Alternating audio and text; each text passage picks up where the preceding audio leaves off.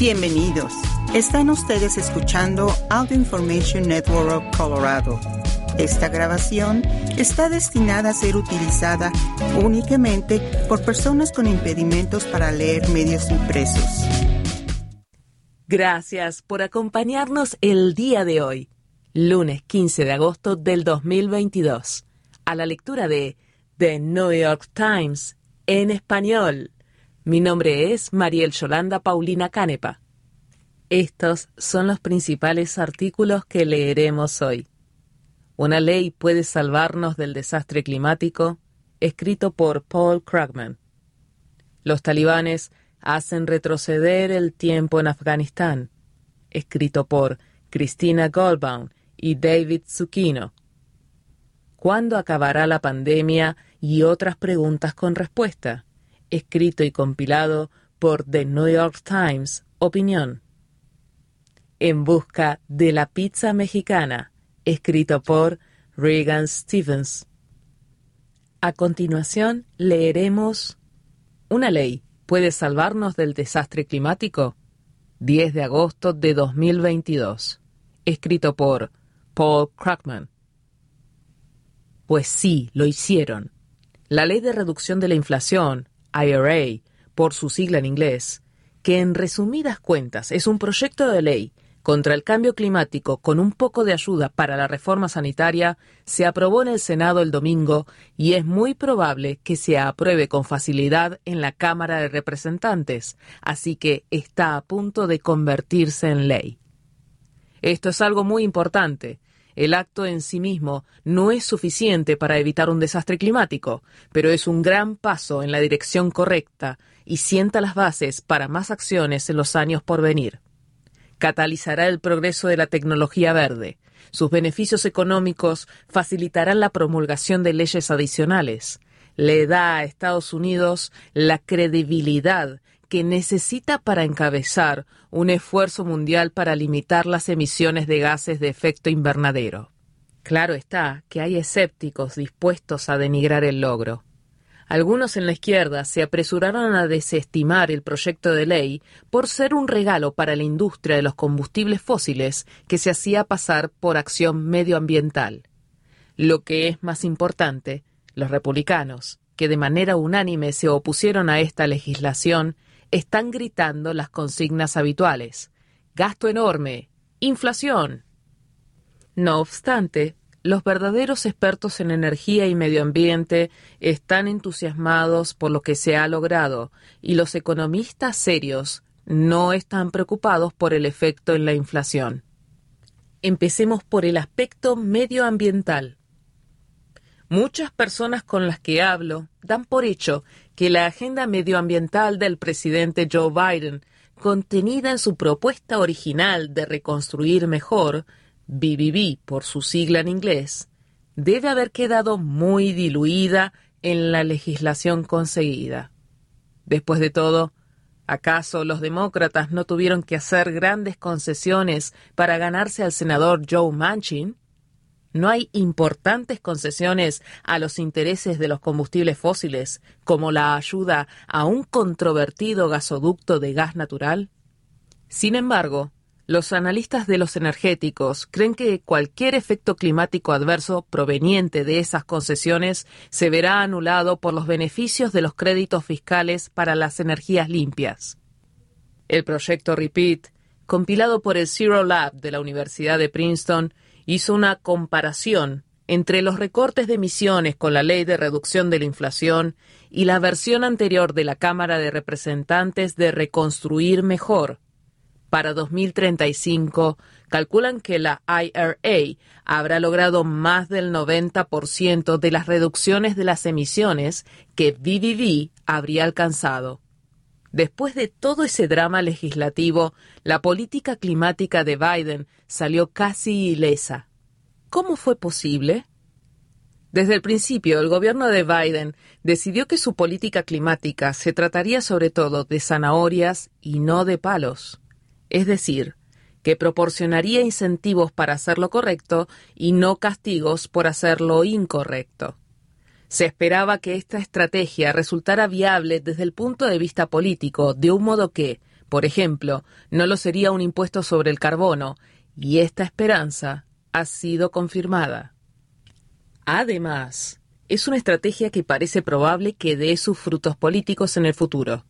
Un nuevo estudio, realizado por E. Mark Curtis y Ioana Marinescu, concluye que el crecimiento de las energías renovables conduce a la creación de puestos de trabajo relativamente bien remunerados, que en la mayoría de los casos se sitúan en zonas que pueden verse perjudicadas por la disminución de los puestos de trabajo en la extracción de combustibles fósiles. Entonces, ¿qué perdió el gobierno de Biden? Por desgracia, hubo un recorte de buena parte del gasto que BBB incluyó en un principio. Créditos fiscales para los niños, educación preescolar universal y otros. Eso es una tragedia aunque los subsidios mejorados para el seguro de salud, que han ayudado a que el índice de personas sin seguro médico disminuya de manera histórica, se han extendido. Pero los demócratas cumplieron sus promesas climáticas más o menos en su totalidad. ¿Qué dicen las críticas de la derecha? Además del intento patético por hacer pasar la IRA como un enorme aumento de impuestos para la clase media, republicanos como Mitt Romney intentan meter esta legislación en el mismo saco que el plan de rescate estadounidense del año pasado, que según ellos provocó un repunte de la inflación. No importa si esa afirmación es cierta, lo importante es hacer las cuentas. La ley de reducción de la inflación prevé un gasto de menos de 500 mil millones de dólares a lo largo de una década, en comparación con los 1.9 billones de dólares del plan de rescate estadounidense en un solo año, y en realidad reducirá el déficit. Por eso, los analistas independientes consideran que tendrá poco efecto sobre la inflación. Pero si el gasto no es muy grande, ¿cómo puede tener un impacto tan grande? La respuesta es que ahora mismo estamos en una especie de encrucijada. La tecnología de las energías renovables han avanzado de forma revolucionaria, lo que hace que las energías renovables sean ya más baratas en muchos ámbitos que los combustibles fósiles. Basta con un impulso moderado de las políticas públicas para hacer posible la transición hacia una economía mucho más ecológica y la ley de reducción de la inflación proporcionará ese impulso. Sin embargo, teniendo en cuenta todo esto, ¿por qué todos los senadores republicanos votaron en contra del IRA? No todos son ignorantes e incapaces de hacer cuentas. Estoy bastante seguro de que Romney, por ejemplo, sabe que está diciendo tonterías. Tampoco podemos invocar diferencias en la ideología con facilidad. El impulso climático de la IRA se basa casi en su totalidad en créditos fiscales, y los republicanos también han usado los créditos fiscales para lograr metas sociales, como los tan abusados créditos de la zona de oportunidad en el recorte de impuestos de 2017 de Donald Trump. Casi con toda seguridad, lo que realmente estamos viendo es la política del rencor.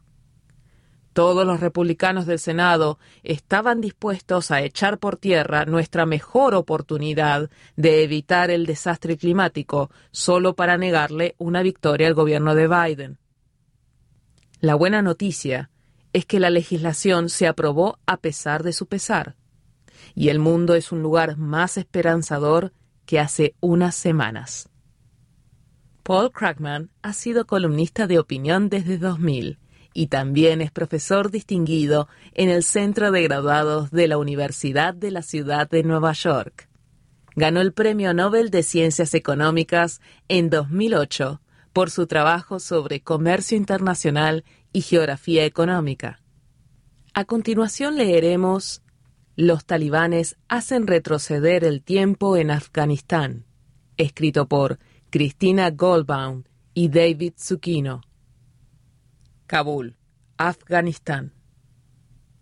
A las niñas se les prohíbe asistir a las escuelas secundarias y a las mujeres viajar a cualquier distancia considerable sin un pariente masculino.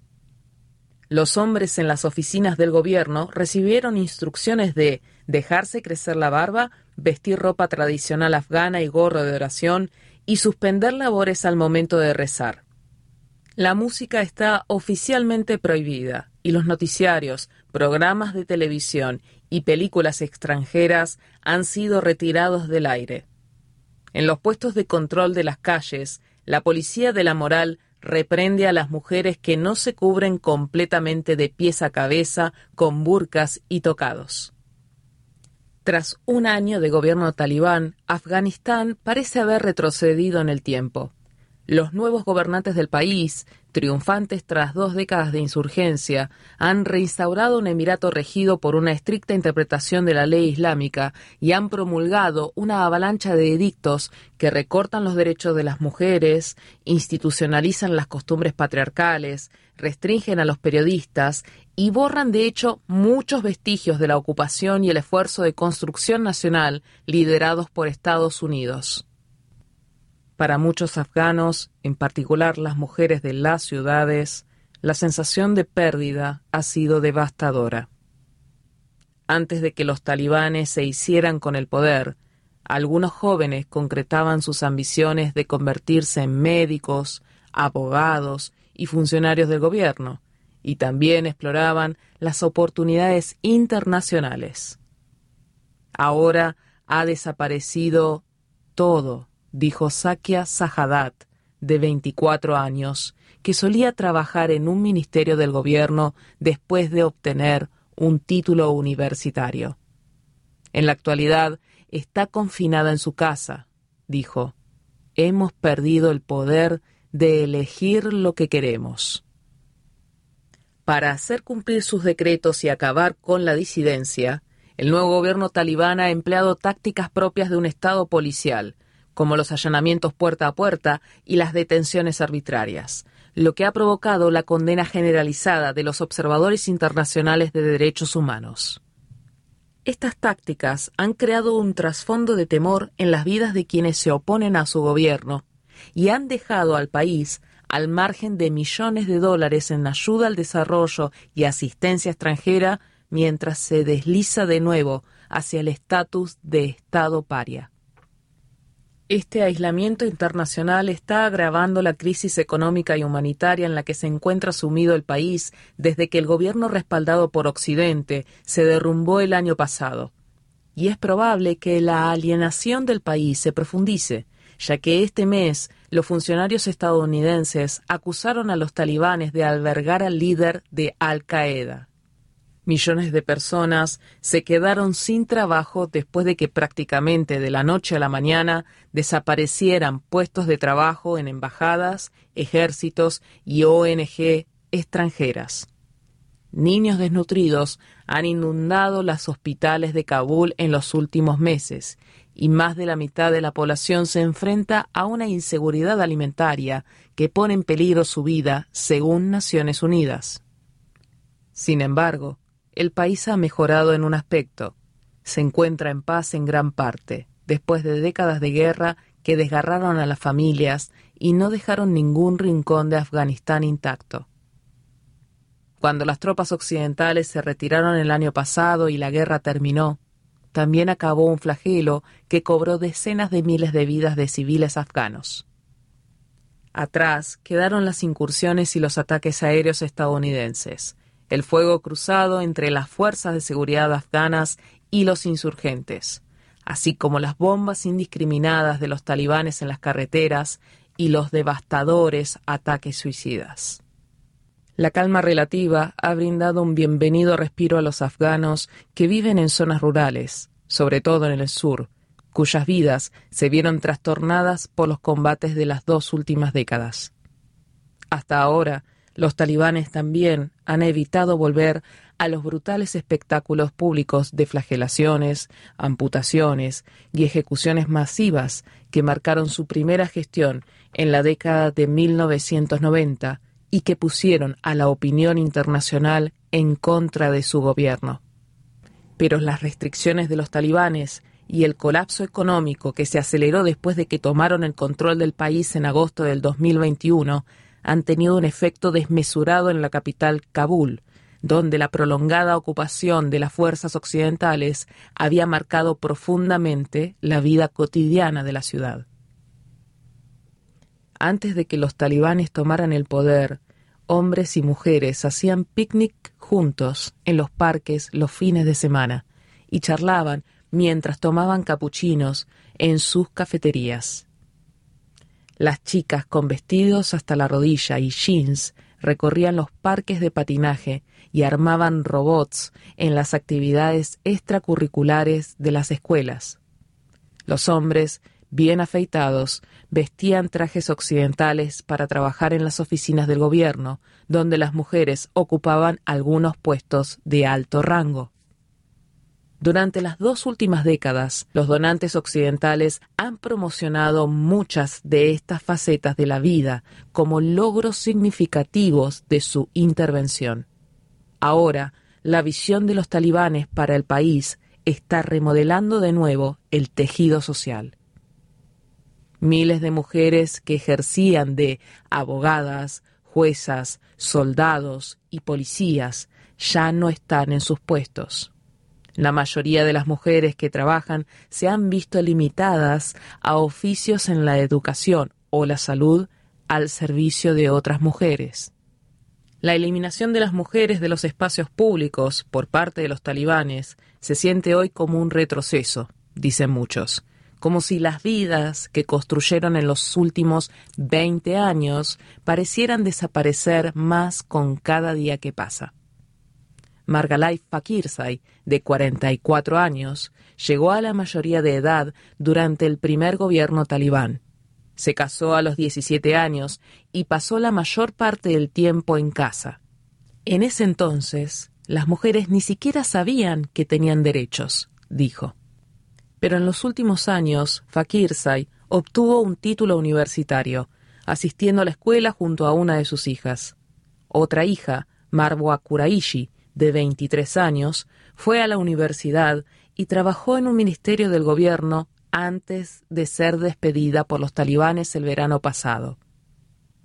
Siempre supuse que mi vida sería mejor que la de mi madre, dijo Kuraishi, pero ahora veo que la vida será en realidad mucho peor para mí, para ella, para todas nosotras puesto que las restricciones impuestas a las mujeres, la represión a la libertad de expresión y la elaboración de políticas en el gobierno interino de los talibanes está en mano de unos pocos hombres y eruditos religiosos, la mayoría de los afganos han perdido toda esperanza de participar en la configuración del futuro de su país. Muchas personas han perdido su sensación de seguridad, su capacidad de expresarse dijo Heather Barr, directora asociada de la División de Derechos de la Mujer de Human Rights Watch. Han perdido su voz, cualquier sentimiento de que podrían formar parte de la construcción de un país que se vea como ellos quieren. Antes de que el gobierno occidental se derrumbara el año pasado, Feresh Taliar, de 18 años, estaba terminando la secundaria y se preparaba para hacer el examen nacional de acceso a la universidad. Todos los días pasaba las mañanas haciendo los deberes, iba a la escuela y a un programa extracurricular de matemáticas por las tardes, y luego volvía a casa para estudiar más. Durante meses, después de que los talibanes tomaran el poder y cerraran por tiempo indefinido las escuelas secundarias para niñas, cayó en una profunda depresión. Las posibilidades de su futuro, aparentemente infinitas, se desvanecieron en un instante. Ahora pasa los días en casa, tratando de reunir la fuerza de voluntad para estudiar sola sus viejos libros de texto de inglés. Al igual que muchas de sus antiguas compañeras de clase, Aliar sobrevive con la esperanza de salir algún día del país, dice.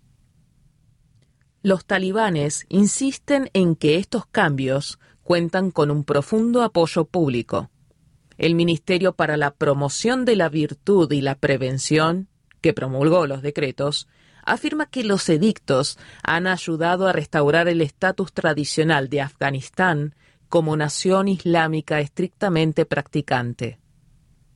Todos estos decretos son para proteger a las mujeres, no para oprimir a las mujeres, dijo Mohammad Sadiq Akif, portavoz del ministerio, en una entrevista. Al preguntársele por el decreto que regula los viajes de las mujeres, Akif, de 33 años, respondió, Una mujer es una criatura indefensa e impotente. Si una mujer sale de viaje sola, durante el trayecto podría enfrentarse a un problema que no puede resolver por sí misma. Dijo que los autobuses de largo recorrido y los taxis habían recibido instrucciones de no transportar a las mujeres que viajan solas. Se prohibió la música, dijo Akif, porque nuestro profeta dice que escuchar música desarrolla la hipocresía en el corazón humano. Los reportajes y programas de entretenimiento extranjeros ponían a la gente en contra de la cultura afgana, aseguró Akif. Los hombres solo pueden visitar los parques en los días reservados a los hombres, dijo, porque un hombre que va a un parque con su familia puede mirar a otras mujeres en el parque, lo que no es bueno. La promesa inicial de los talibanes de abrir escuelas secundarias para niñas en todo el país había sido considerada por la comunidad internacional como un importante indicador de la voluntad de moderación del gobierno talibán. Cuando los principales ideólogos religiosos del grupo incumplieron esa promesa en marzo, muchos donantes occidentales detuvieron sus planes de invertir en programas de desarrollo a largo plazo, dicen los trabajadores humanitarios. Entre la comunidad de donantes se habla de antes de marzo y después de marzo, dijo Abdallah al-Dardari, representante residente del Programa de las Naciones Unidas para el Desarrollo en Afganistán.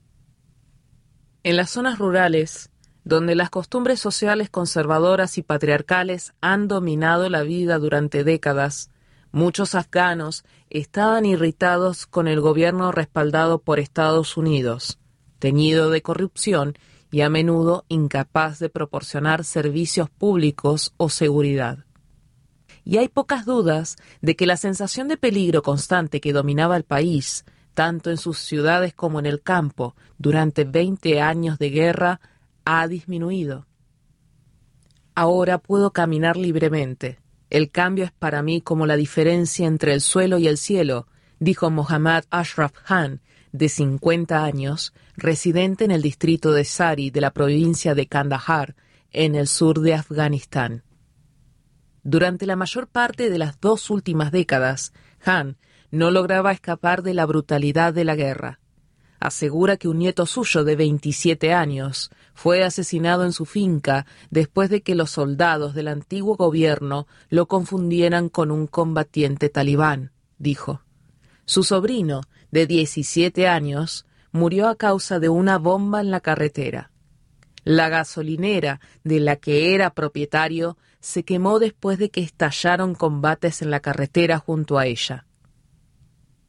Ahora puede manejar durante horas por la carretera que lleva a la ciudad de Kandahar, sin temor a que lo maten en un combate repentino.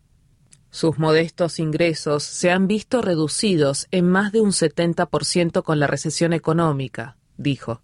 Pero eso le importa menos que la libertad que el final de la guerra le ha proporcionado. Estoy contento de que los combates hayan terminado, dijo.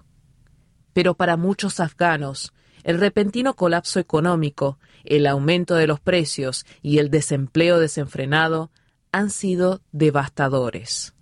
Una mañana reciente, en la aldea de Ali Shah, un grupo de casas de adobe escondidas en las montañas de la provincia de Bardak, decenas de madres y niños muy delgados, se reunieron frente a una casa que servía de clínica temporal.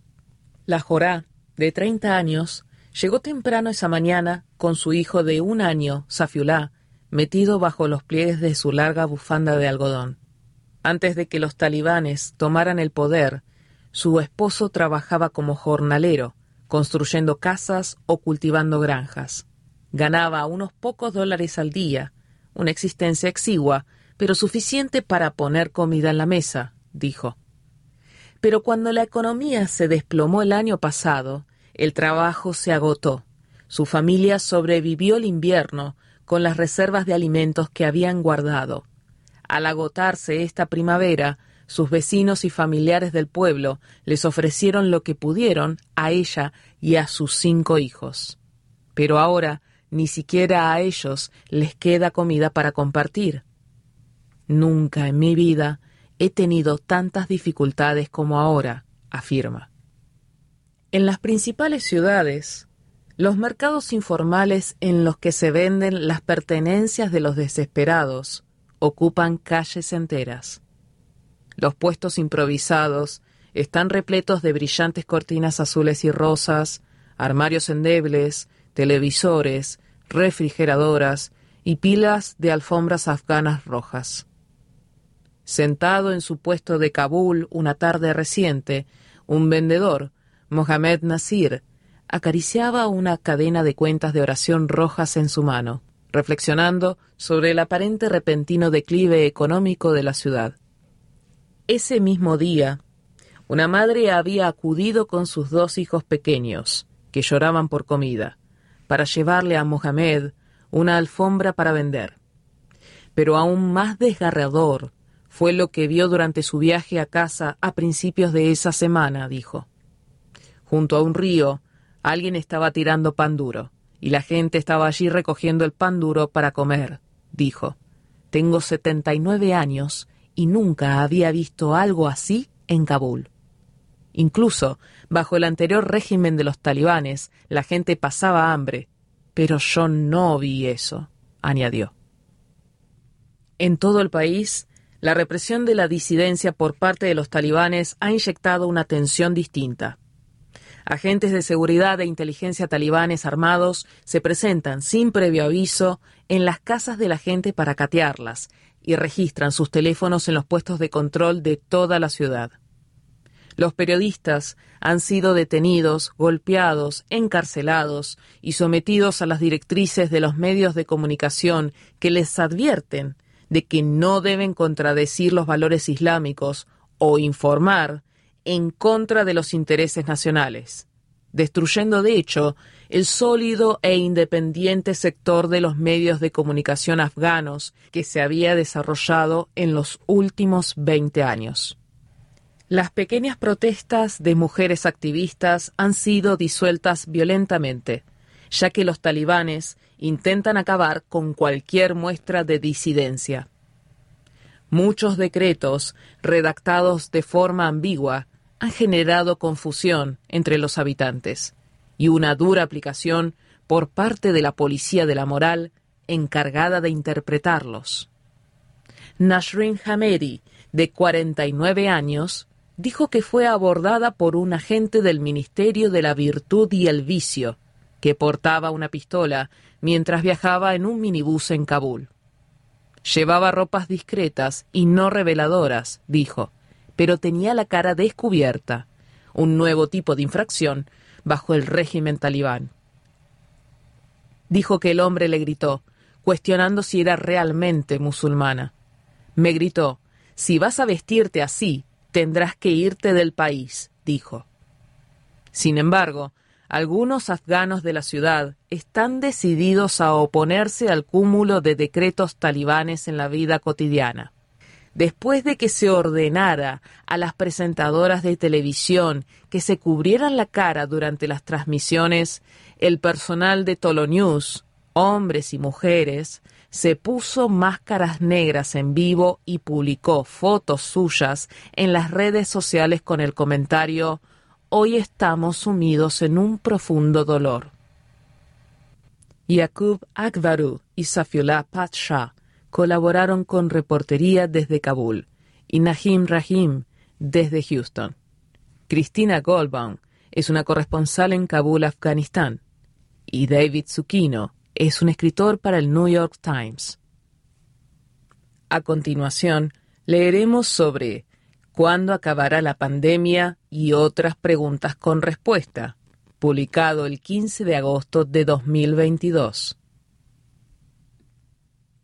Si bien los riesgos de muertes y hospitalizaciones a causa de la COVID-19 son ahora considerablemente más bajos, orientarse en esta fase de la pandemia puede ser frustrante y confuso. El coronavirus es menos mortal, pero más contagioso. No hay una guía establecida para la conducta de cada cual. Para algunas personas, puede continuar siendo una temporada de mascarillas sudorosas y cenas en interiores muy contadas. Para otras, la vida vuelve a la normalidad. Aún así, sigue habiendo preguntas y puede ser útil decidir con conocimiento de causa. De modo que le pedimos a tres expertas, dos inmunólogas y una epidemióloga, que se pronuncien, basándose en su pericia y su opinión, sobre algunas de las cientos de preguntas de los lectores que hemos recopilado en las últimas semanas. Lo siguiente es una selección de esas preguntas con sus respuestas. Han sido ligeramente editadas por razones de claridad y extensión. Las expertas. Akiko Iwasaki, inmunóloga de la Escuela de Medicina de Yale. Estudia las vacunas contra la COVID-19 y la inmunidad. Jennifer Nuzzo, epidemióloga y directora del Centro de Pandemias de la Facultad de Salud Pública de la Universidad Brown. Marion Pepper, inmunóloga de la Universidad de Washington, donde estudia la memoria inmunológica. Es muy importante mantenerse al día con las vacunas y las dosis de refuerzo. Me da la impresión de que ahora la COVID-19 es como nuestras cepas de gripe anuales. ¿Habrá algún tipo de vacuna este otoño o este invierno que ayude con las futuras variantes? Jerry Moss, Naples, Florida. Responde a Kiko Iwasaki. Aunque la COVID-19 parezca ahora como la gripe estacional, los datos muestran que sigue causando más hospitalizaciones y muertes que la gripe. Por eso es muy importante mantenernos al día con las vacunas y las dosis de refuerzo. Probablemente habrá una dosis de refuerzo para la Omicron, para ayudar a la protección frente a la actual variante. Yo misma y otras personas estamos trabajando en dosis de refuerzo por administración nasal y vacunas universales contra el coronavirus diseñadas para reducir el contagio y la propagación de las variantes futuras. No habrá vacunas nasales para este invierno, pero con financiación pública y coordinación sí podría haberlas en un par de años. La vacuna para la Omicron contendrá nuevos objetivos para el sistema inmune. Tengo 64 años, gozo de buena salud, no he tenido COVID-19 y se acerca una boda familiar, así que me adelanté y me puse una segunda dosis de refuerzo en julio. Ahora temo que, si llega la vacuna para la Omicron en otoño, no pueda acceder a ella. ¿Fue un error? Mary Murphy, Kansas City, Missouri. Responde Marion Pepper. Ponerse una dosis de refuerzo en julio, antes de una gran boda familiar, fue una buena idea y en absoluto un error, ni siquiera ante la probable llegada de las vacunas para la Omicron este otoño. Los Centros para el Control y la Prevención de Enfermedades recomiendan que las personas de 18 años o más, sin inmunodeficiencias, dejen transcurrir al menos cinco meses desde sus primeras dosis de Pfizer o Moderna y que las personas mayores de 50 años esperen un mínimo de cuatro meses desde la primera dosis de refuerzo para ponerse la siguiente. Se aconseja dejar esos intervalos por varias razones, entre ellas que la inmunidad decae con el tiempo, por lo que no es necesario vacunarse con más frecuencia con la misma vacuna, y porque la respuesta inmune también evoluciona con el tiempo, y ponerse una vacuna adicional en un periodo más corto podría afectar a la respuesta inmune y reducir la protección. No obstante, la vacuna para la Omicron contendrá nuevos objetivos para el sistema inmune, de modo que quizá estas preocupaciones pesen menos que la protección añadida, más amplia, que introduce la nueva vacuna. Y lo que es más importante, Si una vacuna para la Omicron provee una mayor protección contra sus variantes debido a los nuevos objetivos de la vacuna, podría ser lo principal que tener en cuenta. Contagiarse no es inevitable, pero al final se trata de encontrar un equilibrio. No me acerco a la gente y soy muy precavida, incluso en espacios abiertos. Otra persona, amiga mía, que es igual de precavida, quizá más que yo, acaba de enfermar. ¿Acaso es inevitable? Pregunta Carol Kushner, Fire Island, Nueva York. Responde Jennifer Nuzzo. Es importante ser conscientes de que el virus no va a desaparecer y que seguirá siendo un riesgo en el corto plazo. Contagiarse no es inevitable, pero al final se trata básicamente de encontrar un equilibrio. ¿A cuánto quieres renunciar para reducir tu riesgo de contagio y durante cuánto tiempo? Todos respondemos de forma distinta a esas preguntas y decidiremos asumir riesgos basándonos en el valor que le damos a ciertas actividades. Sabemos que las herramientas como las mascarillas y las pruebas nos ayudan a reducir el riesgo y las actividades sociales en el exterior son más seguras. Pero también sabemos que muchas personas precavidas se han contagiado de todos modos. Esto indica que será difícil esquivar eternamente el virus, a menos que sigamos evitando las reuniones en espacios cerrados, los actos sociales y otras actividades que enriquecen nuestras vidas. Mi consejo para cualquiera que quiere reducir su riesgo de contagio es que utilice la mascarilla cuando vaya a un espacio cerrado con mucha gente, sobre todo cuando los casos vayan en aumento. Pero no recomiendo privarse de algunos acontecimientos importantes de la vida o no ver a los amigos y la familia, ya que no parece una manera sostenible o feliz de vivir. Una prueba rápida ha sido siempre una foto en el tiempo. ¿Son fiables las pruebas que se hacen en casa para la BA.5? Pregunta Gail de Ross, Víctor, Nueva York. Responde Jennifer Nuzzo. Sí, las pruebas en casa siguen siendo fiables para detectar si hay una infección contagiosa. Con la aparición de Omicron, se supo de pacientes que habían desarrollado los síntomas antes de que dieran positivo en las pruebas rápidas. Esto se debe probablemente a que nuestro sistema inmune puede reaccionar al virus y provocar los síntomas antes de que el virus crezca a los niveles suficientes para que los detecten las pruebas rápidas. Una prueba rápida ha sido siempre una foto en el tiempo. Si la prueba sale negativa, no significa que no estés contagiado. Podrías dar positivo después sí. Tienes síntomas o has estado en contacto con alguien que tenía COVID-19. Como mejor funcionan las pruebas rápidas es repitiéndolas.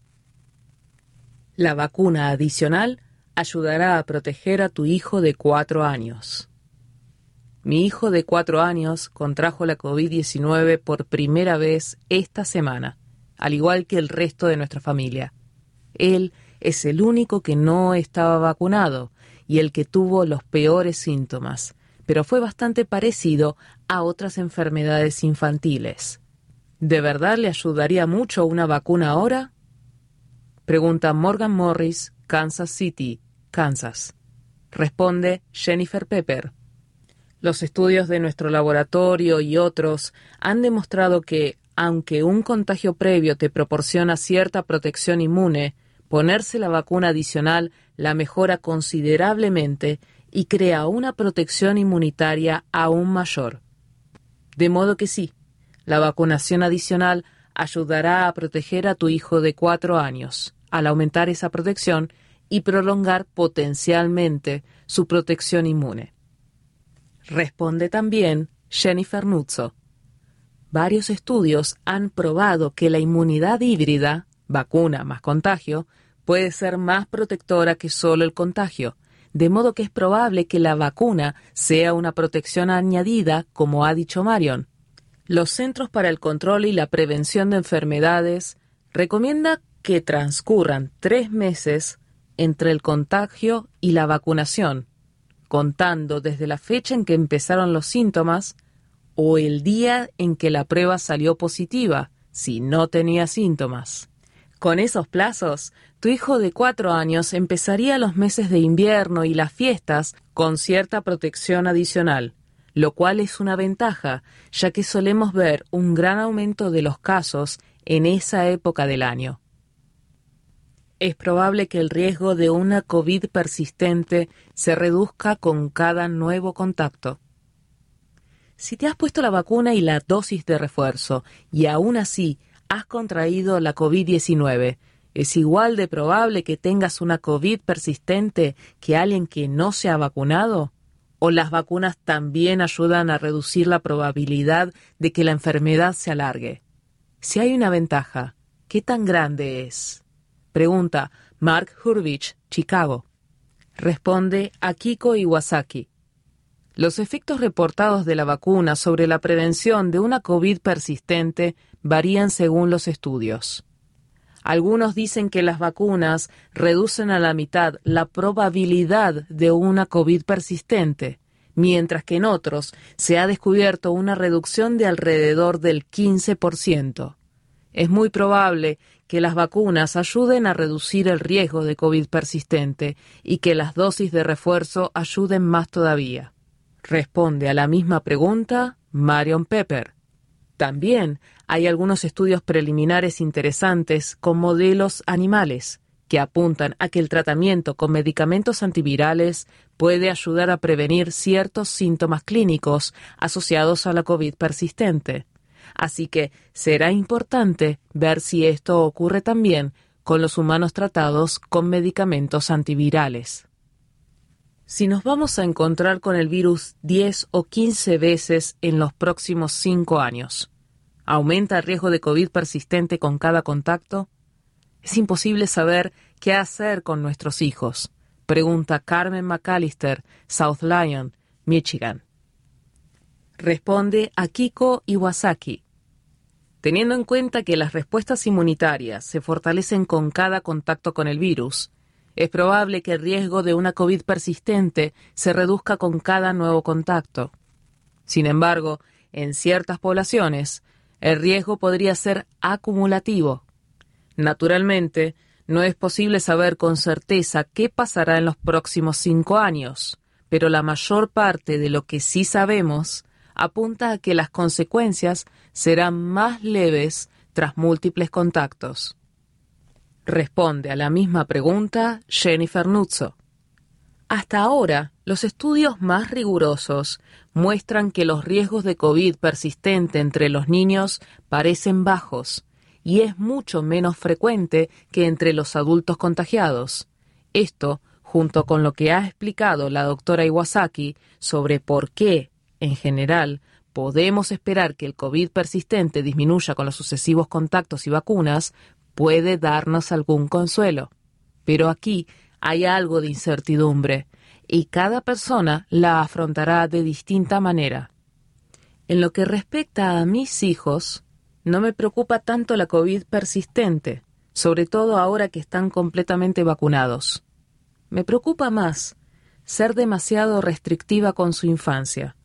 Ya están perdiéndose mucha parte de la socialización y ahora que ha pasado la amenaza más grave, hemos reanudado la mayoría de nuestras actividades normales.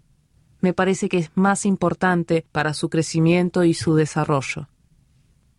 La COVID-19 ha fortalecido la preparación del mundo en aspectos importantes. ¿Hasta qué punto estamos ahora mejor preparados para otra nueva pandemia?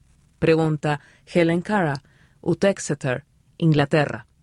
Responde Jennifer Nuzzo. La COVID-19 ha fortalecido la preparación del mundo en aspectos importantes. Hemos visto que, con la suficiente voluntad política y determinación científica, podemos desarrollar varias vacunas seguras y eficaces, pruebas rápidas que se pueden utilizar en la intimidad y comodidad de nuestro hogar y nuevos medicamentos para tratar las infecciones. El camino tomado para desarrollar estas herramientas tiene el potencial de ayudar a mitigar el sufrimiento humano por otras enfermedades graves, incluidas las futuras amenazas pandémicas. Sin embargo, al observar cómo se continúa respondiendo a la COVID-19 y ahora a la viruela del mono, sigo viendo grietas preocupantes en la preparación de cara a futuras pandemias.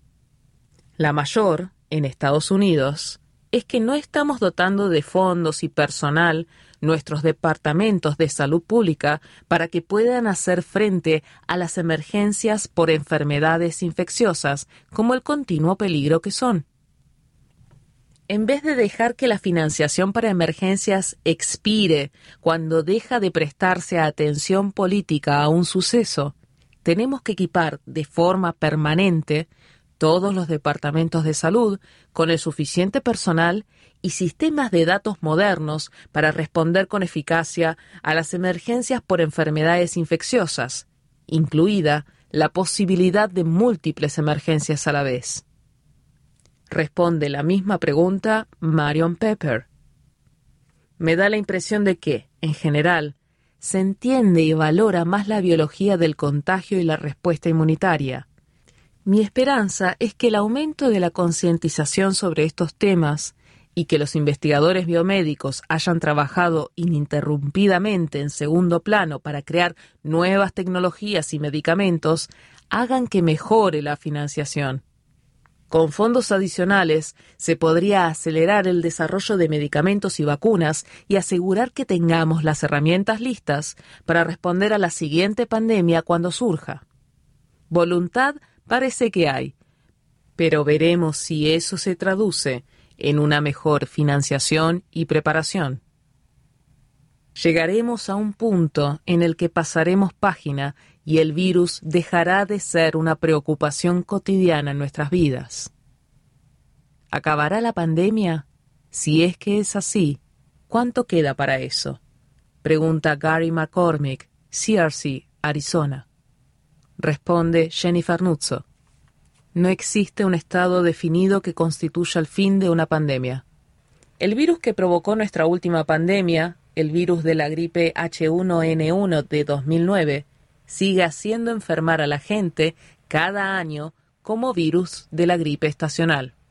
Pero no hablamos mucho de ese virus porque ya no nos trastoca la vida como antes. Al igual que el virus H1N1, es evidente que el virus que provoca la COVID-19 no va a desaparecer. Pero no sabemos cómo se comportará en el futuro y sobre todo mientras siga evolucionando. Creo que llegaremos a un punto en el que pasaremos página y el virus dejará de ser una preocupación cotidiana en nuestras vidas. En mi opinión, eso ocurre cuando ya no nos preocupamos porque los hospitales se vayan a saturar por una oleada de pacientes. Las vacunas y los tratamientos nos ayudan a llegar ahí, disminuyendo la capacidad del virus para enfermar de gravedad a las personas o matarlas. Pero no somos suficientes los que nos estamos beneficiando de la protección que brindan estas herramientas alrededor de la mitad de la población de 18 años o más ha recibido una dosis de refuerzo. Conseguir que la gente se mantenga al día con las vacunas y asegurar que las personas que corren mayor riesgo de enfermedad grave puedan acceder a los tratamientos en caso de que se contagien es fundamental para acabar con la capacidad de la COVID-19 de alterar nuestras vidas, que es, a mi juicio, lo que define a una pandemia. A continuación, leeremos En busca de la pizza mexicana por Regan Stephens, publicado el 13 de agosto de 2022. La idea de un taco pizza puede parecer invento de Taco Bell, pero en Filadelfia y otras ciudades de Estados Unidos, las pizzerías propiedad de mexicanos han empezado a experimentar con ingredientes inesperados. Filadelfia. En un día húmedo de finales de junio, Margarita Jerónimo y Aarón del Rosario montaron un festín en una mesa de picnic frente a Rosarios, su restaurante en una tranquila esquina del sur de Filadelfia.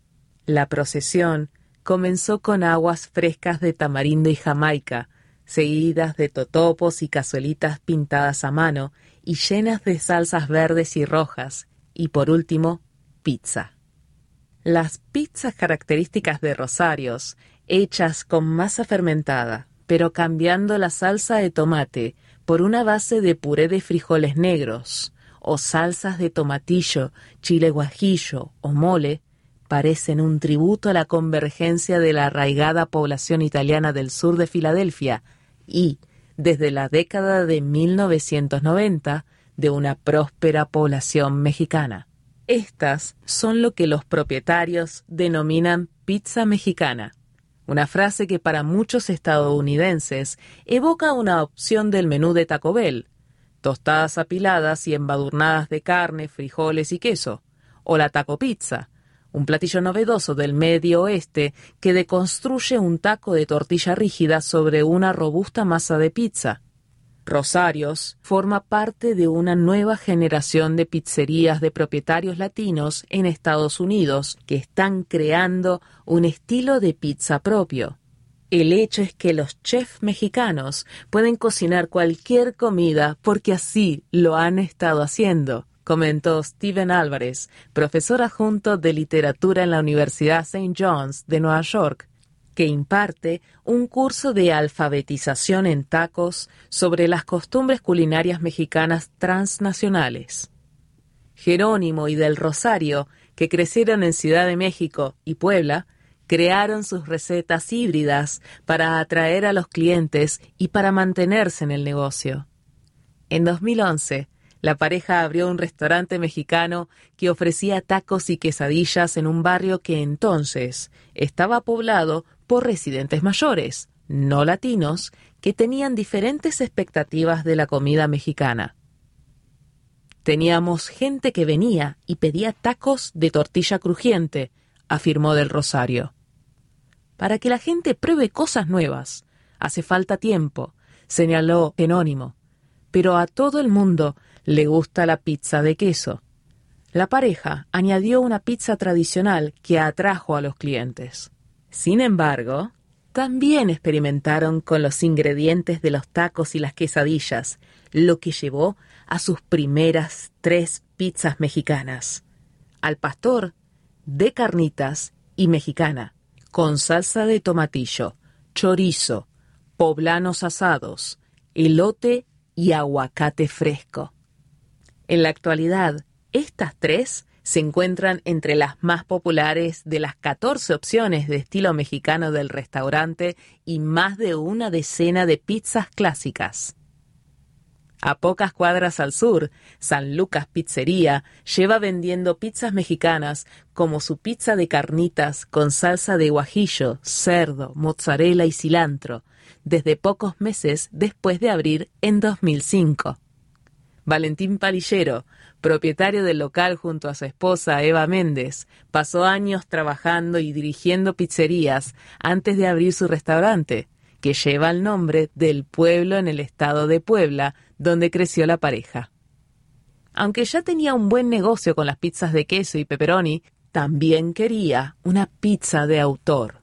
Mis padres querían ese punto de venta único que los hiciera destacar, pero que también pudiera hacer que su comunidad volviera y se sintiera identificada, explicó su hija, Jacqueline Palillero, que trabajó en el restaurante cuando era adolescente y ahora es pastelera en tres restaurantes de Stephen Star. Su padre quería mantener la sensación nostálgica de un taco, agregó. Las muestras gratuitas de pizzas mexicanas ayudaron a ganar adeptos los clientes llamaban para pedir una pizza de queso o de lujo y él enviaba una porción de estas pizzas. La gente volvía a llamar ese mismo día y hablaba maravillas de la muestra. En febrero, Mr. Taco, de Carlos Gómez, empezó a vender pizzas mexicanas con ingredientes caseros como salsa verde, una receta que perfeccionó viendo videos de YouTube birria que cocina en grandes ollas, frijoles cocidos y una masa de pizza que hace con su propia proporción de tres harinas diferentes. tiene que ser lo suficientemente gruesa, aclaró, para soportar ingredientes pesados como el pollo en salsa de mole o el filete en rodajas y cebollas caramelizadas. Gómez, que emigró del estado mexicano de Hidalgo, trabajó en una pizzería de Filadelfia inspirada en varias gastronomías, pero abrió Mr. Taco para resaltar su legado cultural. En mi restaurante quiero darle fama a la comida mexicana, declaró. El alcance de la pizza mexicana se puede encontrar en todo el país. La ciudad de Nueva York alberga numerosos restaurantes de cocina italiana y mexicana. Uno de los mejores lugares para conseguir tamales en Jackson Heights es una pizzería, dijo Álvarez, el profesor de literatura que vive en Queens. Comentó que muchos de esos restaurantes mexicano-italianos crean pizzas personalizadas con ingredientes de sus menús de tacos. En la costa oeste, Asada Pizza abrió en Silmar, California, un suburbio de Los Ángeles, en 2020, con la venta de pizzas con ingredientes como birria o pollo, jalapeño y mole. Y en Washington, D.C., la pandemia hizo que el chef y restaurantero Alfredo Solís junto con su hermana y socia Jessica Solís, añadieran la pizza mexicana a su restaurante Anafre, que abrió a finales de 2019 con un enfoque en los mariscos. Era difícil vender pescado, aseguró Solís, así que cambió de estilo y ofreció pizza al horno de ladrillo, con ingredientes como queso de Oaxaca en lugar de mozzarella, cerdo asado y piña sobre una salsa de tomate hecha con chile de árbol y chipotle. Más o menos, lo que hice fue convertir mis tacos en pizza, señaló Solís, que creció en la Ciudad de México. Álvarez dijo que incluso con las innovaciones relativamente recientes, el origen de la pizza mexicana puede remontarse a cualquier pizzería donde hubiera un mexicano en la cocina. Toda pizzería era una pizzería mexicana según la gente que hacía la pizza, concluyó. Gracias por acompañarnos en esta edición de The New York Times en español. Mi nombre es María Yolanda Paulina Canepa. Si ha disfrutado de este programa, por favor suscríbase a nuestro servicio gratuito en nuestra página web www.aincolorado.org o llamando al 303-786-7777.